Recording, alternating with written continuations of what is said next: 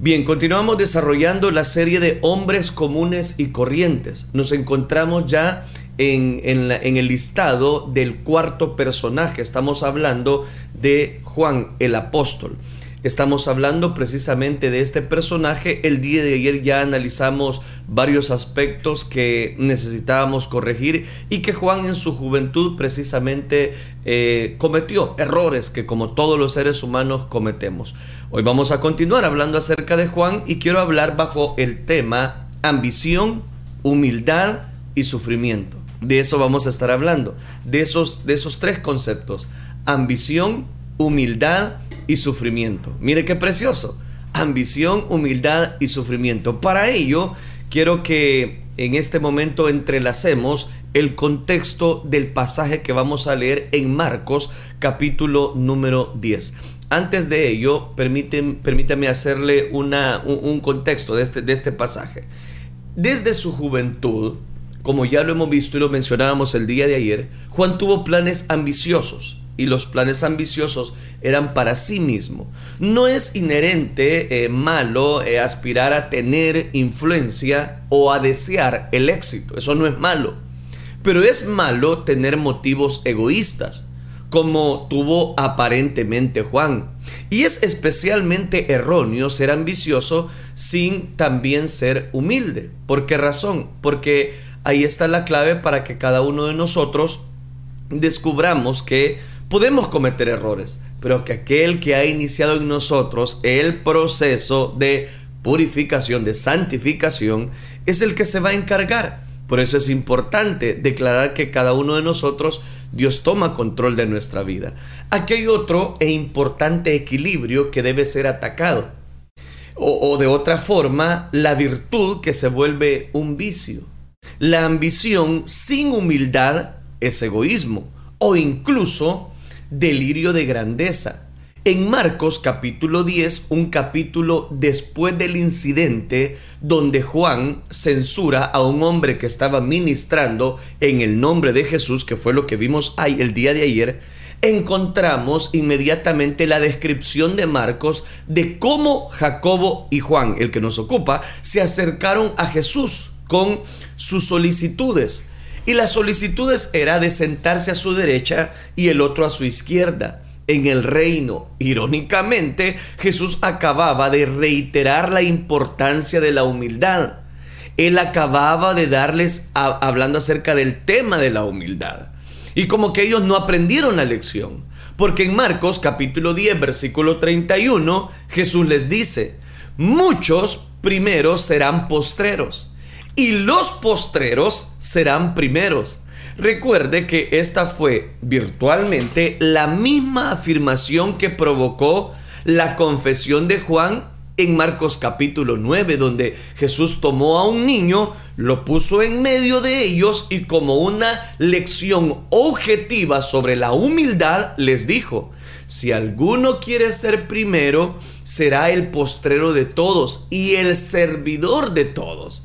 Jesús estaba simplemente reiterando la misma lección que les había enseñado vez tras vez, vez tras vez sobre la humildad. ¿Por qué es tan difícil aprender de la humildad?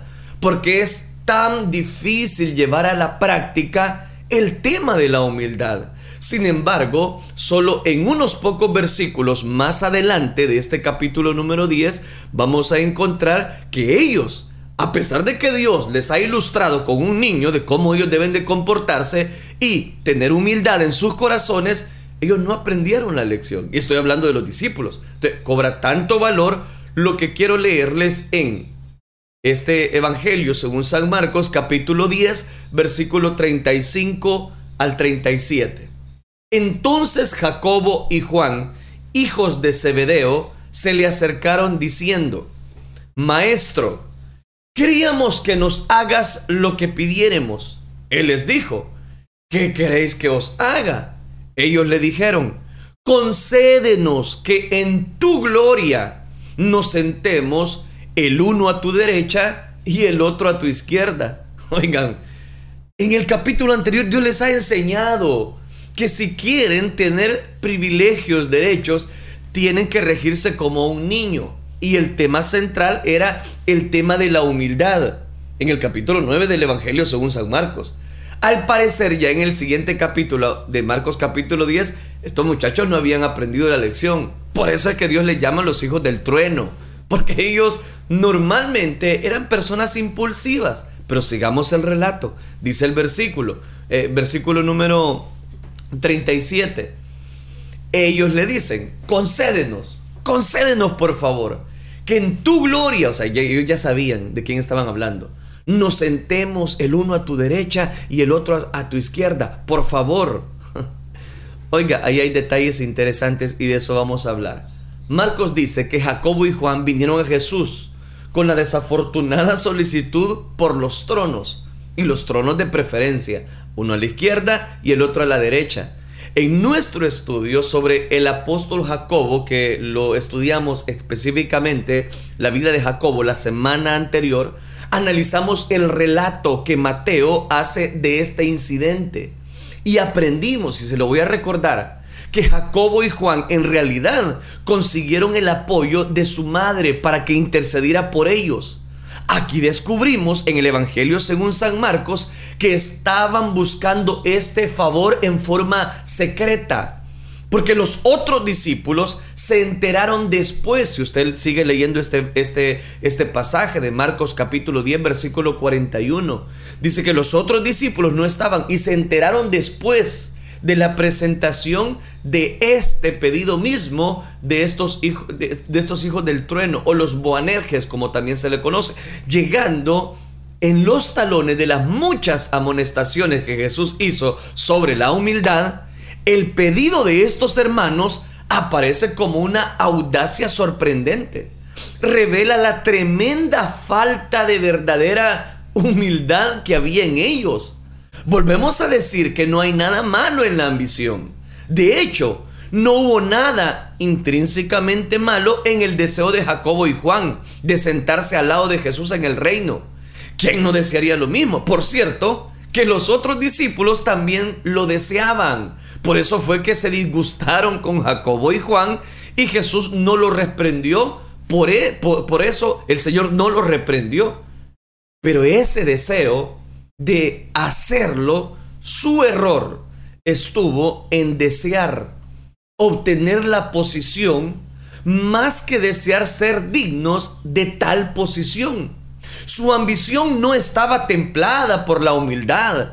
Jesús repetidamente había dejado claro que las más altas posiciones del reino están reservadas para los santos para los que tienen el concepto bien definido y que practican la humildad. Nótese la respuesta que el Señor les da ante aquella petición de estos personajes. Y la podemos encontrar en Marcos capítulo 10, versículo 42. Mas Jesús, llamándolos, oigan, les dijo, ¿sabéis que los que son tenidos por gobernantes de las naciones se enseñorean de ellas? Y sus grandes ejercen sobre ellas potestad. Pero no será así entre vosotros, sino que el que quiera hacerse grande entre vosotros será vuestro servidor. Oiga, qué palabras. Su ambición no estaba templada por la humildad. Pero aquí viene la respuesta de Jesús. El Señor lo llama. Pero no será así entre vosotros sino el que quiera hacerse grande entre vosotros, tiene que ser el servidor. Y el que de vosotros quiere ser el primero, será siervo de todos. Porque el Hijo del Hombre no vino para ser servido, sino para servir, y para dar su vida en rescate por muchos. Los que quieren ser grandes deben primero aprender a ser humildes. Jesús mismo fue la perfección de la humildad verdadera. Además, su reino es llevado adelante por el servicio humilde no por la política, no por el estatus social, no por el poder, por el dominio. Este fue el punto de Jesús cuando puso al niño en medio de todos los discípulos y les dijo que el verdadero creyente tenía que ser como un niño. En otra ocasión también les dijo, cualquiera que se enaltece será humillado y el que se humilla será enaltecido. Aquí cito Lucas capítulo 18 versículo número 14. Aún antes de esto, Él les había dicho, cuando fueres convidado por alguno a las bodas, no te sientes en primer lugar, no sea que otro más distinguido que tú esté convidado por él y viniendo el que te convidó a ti y a él te diga, da lugar a este y entonces comiences con vergüenza a ocupar el último lugar. Mas cuando fueres convidado, ve y siéntate en el último lugar para que cuando venga el que te convidó te diga, amigo, sube más arriba. Entonces tendrás gloria delante de los que se sientan contigo a la mesa, porque cualquiera que se enaltece será humillado, y el que se humilla será enaltecido. Una y otra vez Jesús enfatizó esta verdad. ¿Y cuál verdad? La, la humildad. Si usted quiere ser grande en el reino, tendrá que ser el siervo de todos. Es admirable cuán poco penetró esta verdad en la conciencia de los discípulos, aún después de haber estado tres años con Jesús. Y en la última noche de su ministerio terrenal, ninguno de ellos tuvo la humildad de tomar la toalla, de tomar la palangana y llevar a cabo la función de sirviente, del esclavo de la época. Así que Jesús mismo lo hizo. Finalmente, Juan aprendió lo que es el equilibrio entre la ambición y la humildad. La ambición no es mala, lo que es malo es que nos está llevando a romper la humildad. De hecho, la humildad es una de las grandes virtudes que se destaca en, en cada uno de los escritos de la palabra de Dios. Como lo dice esta, este, este versículo, Dios resiste al soberbio y da gracia a los humildes, dice Santiago. Otro de los profetas eh, antiguos decía una gran verdad. Habacuc mismo decía esa gran verdad, la humildad. Cuán importante es poder tener acercamiento con Dios bajo el tema de la humildad. En lugar de escribir su nombre, Juan, él comprendió muy bien esa verdad. Él dijo el discípulo a quien Jesús amaba, lo que haría que la atención se centre en él, en Jesús. Se refiere así como uno de sus discípulos, al cual Jesús amaba, dando gloria por haber amado a este hombre. De hecho, él parece asombrado por la maravilla que Jesús había hecho de amar a aquellos de manera incondicional. Jesús amó a todos sus apóstoles en forma perfecta, pero parece que Juan captó en realidad de forma singular y se sintió humillado por aquella noche, por aquella, aquel momento. De hecho, el Evangelio de Juan es el único que registra en detalle el acto de Jesús de lavarle los pies a sus discípulos. Es claro que la propia humildad de Jesús, la noche que lo, que lo traicionaron, hizo una fuerte impresión en Juan. Y a partir de ese momento él va a dejar toda aquella ambición. Más adelante no lo vemos ya pidiendo sentarse a la izquierda o a la, a la derecha en el reino de Dios. Había comprendido el tema de la humildad. La humildad de Juan también se advierte en la forma gentil en que se dirige a, aquellos, a sus lectores en cada una de sus escritos los llama hijitos amados y se incluye a sí mismo como un hermano e hijo de Dios. Hay una ternura, hay una compasión en estas expresiones que muestran su humildad. Su última contribución al canon precisamente de las escrituras, podemos leer cuánta bendición hay, cuánta ternura. Por eso es que se le conoce como el apóstol del amor porque aunque fue un hijo del trueno, Dios cambió ese carácter impulsivo. Dios cambió ese carácter boanerge de trueno. Lo va a cambiar por ese amor que sobrepasa todo entendimiento. Cuán importante es que el amor esté tocando la puerta de nuestro corazón. Cuán importante es que en algún momento de nuestras vidas la ambición que Juan encontró lo, pudo, llevar a feliz término en cuanto a la humildad. ¿Por qué? Porque de, de ser un hijo del trueno, de ser un Boanerges, de ser un personaje impulsivo, él se convirtió en un apóstol tierno, aunque siguió siendo valiente, confiado, decidido, apasionado por Cristo Jesús. Pero eso no le quitó que él comprendió el tema de la humildad. Aprendió también el equilibrio entre el sufrimiento y la gloria. Ya definimos dos conceptos. Vamos al tercero. Como hemos visto en sus primeros años, el apóstol Juan tenía sed de gloria, tenía sed de, aversión por el sufrimiento. Su sed de gloria se puede ver en su deseo por ocupar el trono principal, por el específicamente el sufrimiento. Su sed de gloria lo va a llevar muchas veces, no algunas, muchas veces a cometer quizás algunos errores, pero Dios estaba dispuesto a corregirlos. Después de todo, Juan había visto la gloria de Jesús en el monte de la transfiguración. Atesoró la promesa de Jesús de que él compartiría esa gloria ¿Cómo no iba a desear tal bendición? Por otro lado, solo una persona enferma eh, le gusta sufrir. A nadie le gusta sufrir. No había nada inherente, pecaminoso en el deseo de Juan de participar de la gloria del reino eterno de Jesús. Cristo le había prometido un trono y una herencia en la gloria. Además, es convicción que cuando finalmente veamos la gloria plena de Cristo, podemos entender por qué la gloria de Cristo es la más grande recompensa de todos allá en el cielo. Una, un vislumbre de Jesús en plenitud en su gloria será mayor que todos los dolores, que todas las aflicciones, que todos los sufrimientos que hemos soportado acá en esta tierra, que todos los desvaríos que nos toca enfrentar en esta tierra no se comparan a la plenitud de la gloria de Dios.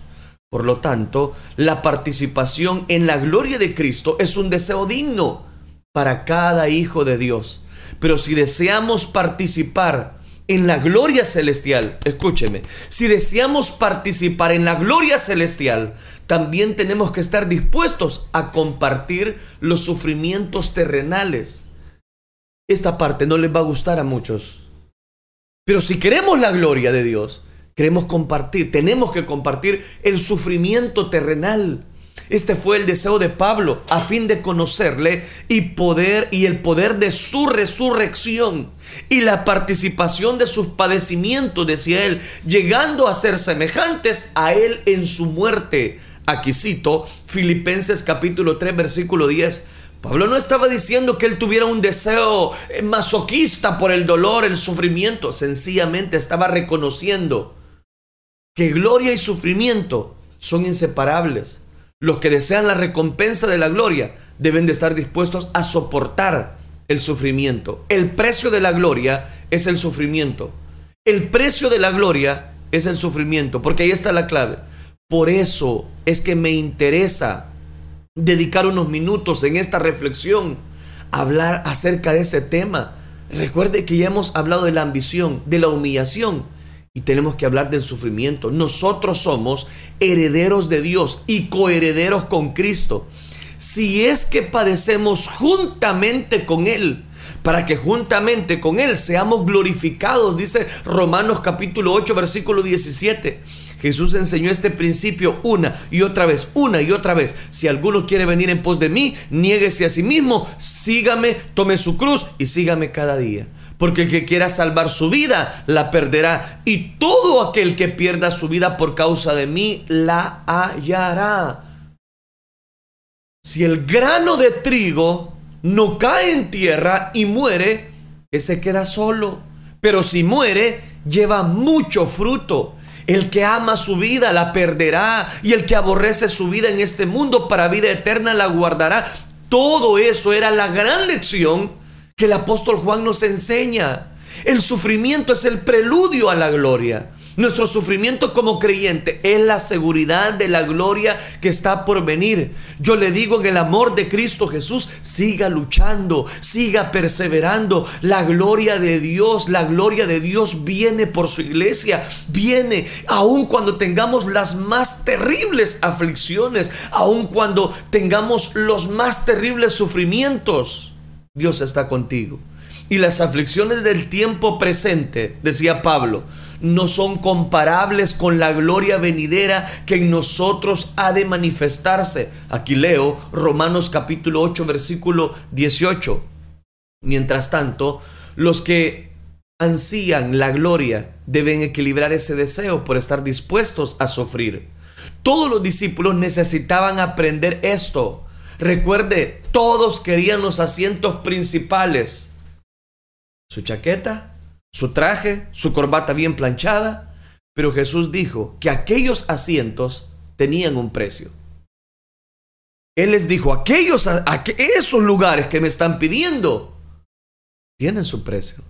No solo están reservados para los que son humildes, sino que los que ocupen esos asientos primero deberán prepararse para tal horno, soportando la humillación del sufrimiento. Por eso fue que Jesús le dijo a Jacobo y a Juan antes de recibir cualquier trono, tendrían que beber del vaso que yo bebo y ser bautizados con el bautismo que yo soy bautizado. Marcos capítulo 10 versículo 38. Estamos analizando el capítulo 10 de Marcos. Con cuánta eh, voy a decirlo de esta manera, ingenuidad. Jacobo y Juan aseguraron al Señor que ellos estaban dispuestos a beber de la copa que él bebería y a ser bautizados con un bautismo de sufrimiento. Ellos dijeron, podemos. En ese momento no tenían idea de las implicaciones de esa respuesta fueron como Pedro jactándose que podrían seguir a Jesús hasta la muerte. Pero cuando se les presentó la oportunidad de demostrarlo, todos lo abandonaron, todos huyeron. Afortunadamente Jesús no consideró ese fracaso como algo definitivo. Los once discípulos, apartando a Judas, huyeron la noche de la traición y el arresto de Jesús.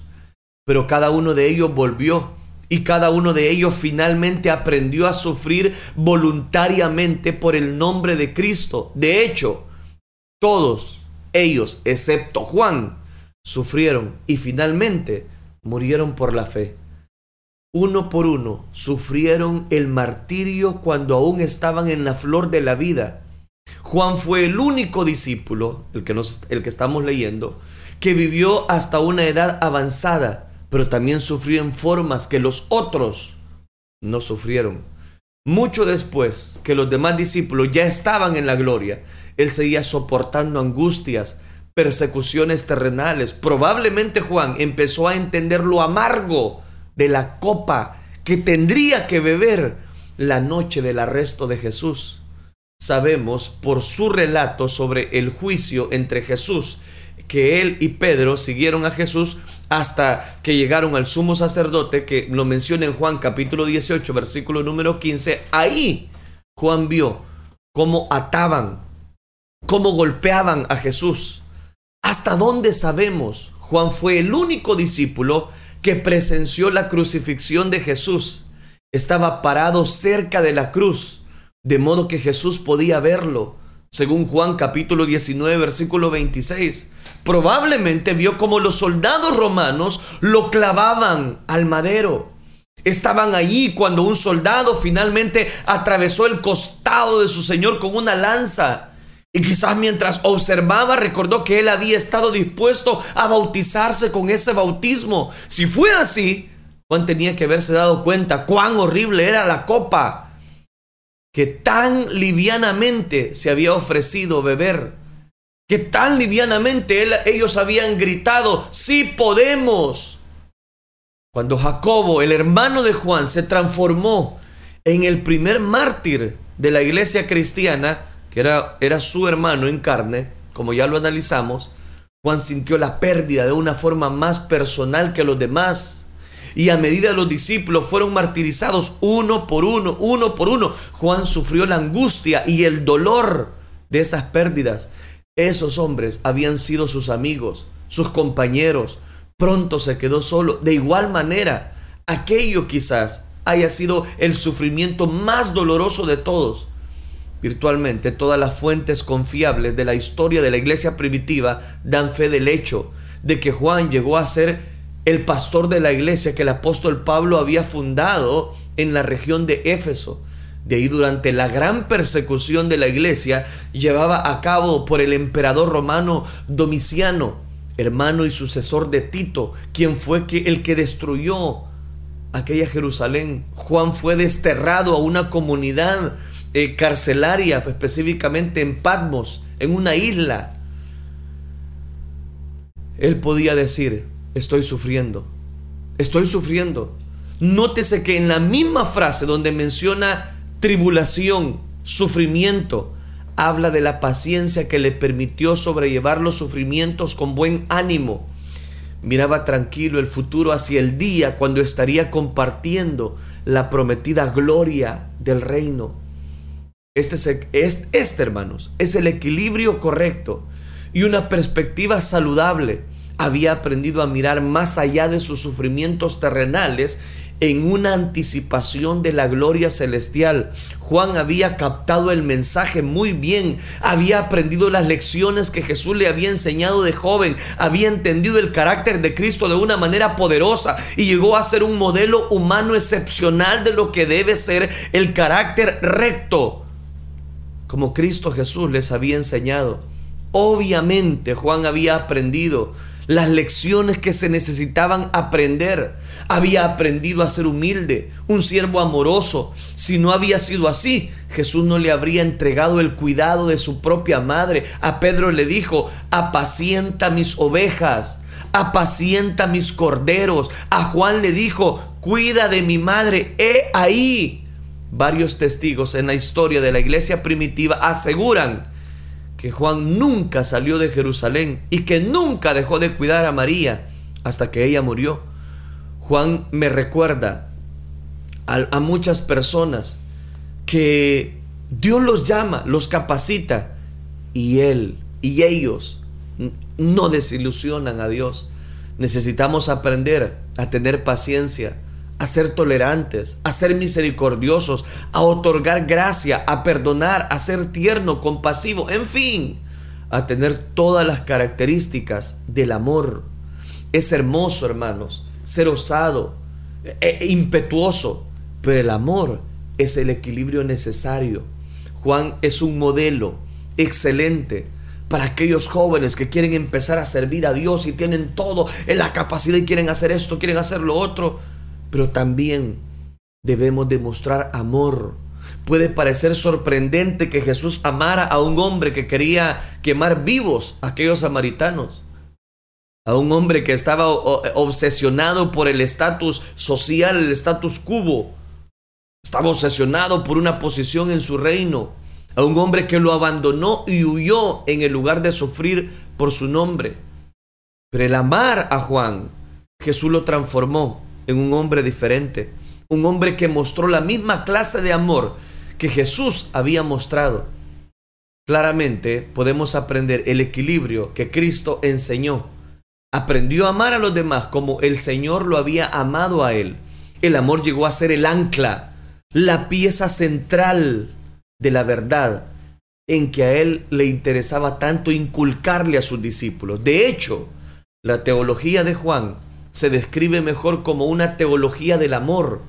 Él enseñó que Dios es un Dios de amor, que Dios amó a su prójimo, que debemos amarnos los unos para con los otros. En cada caso, estos fueron testimonios a la verdad. Y finalizo.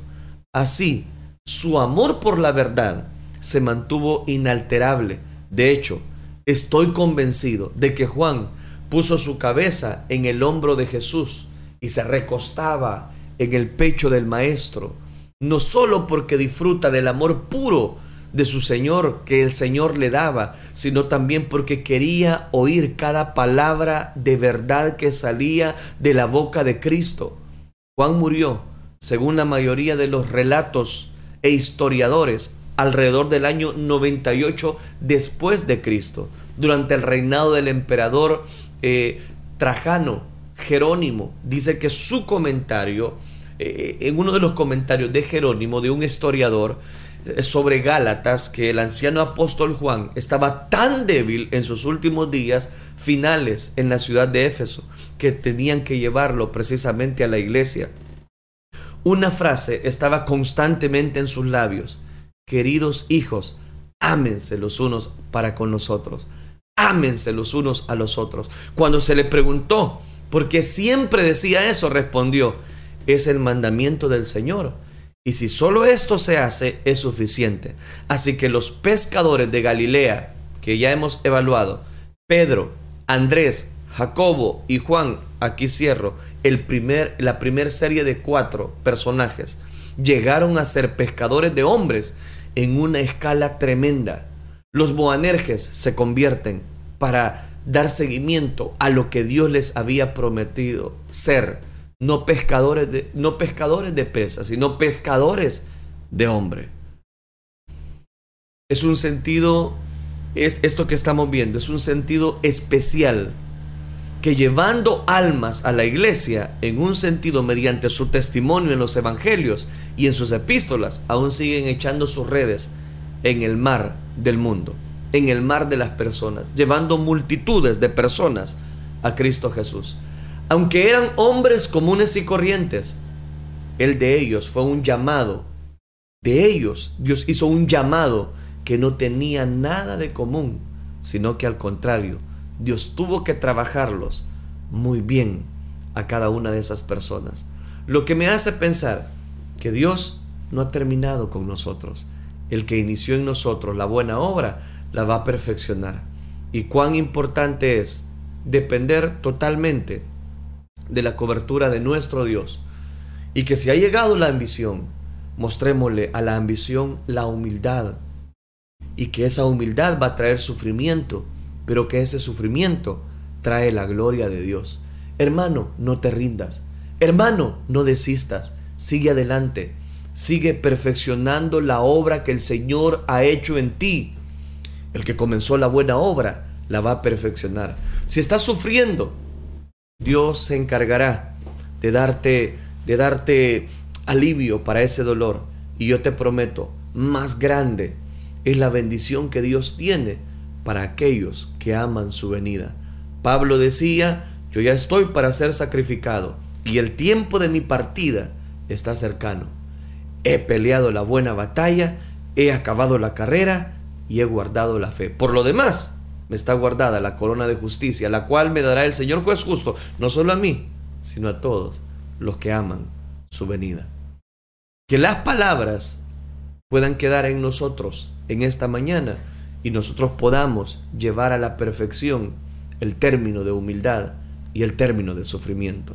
Oremos entonces, Padre nuestro que estás en los cielos, Señor, te damos gracias por tener cuidado de nuestras vidas.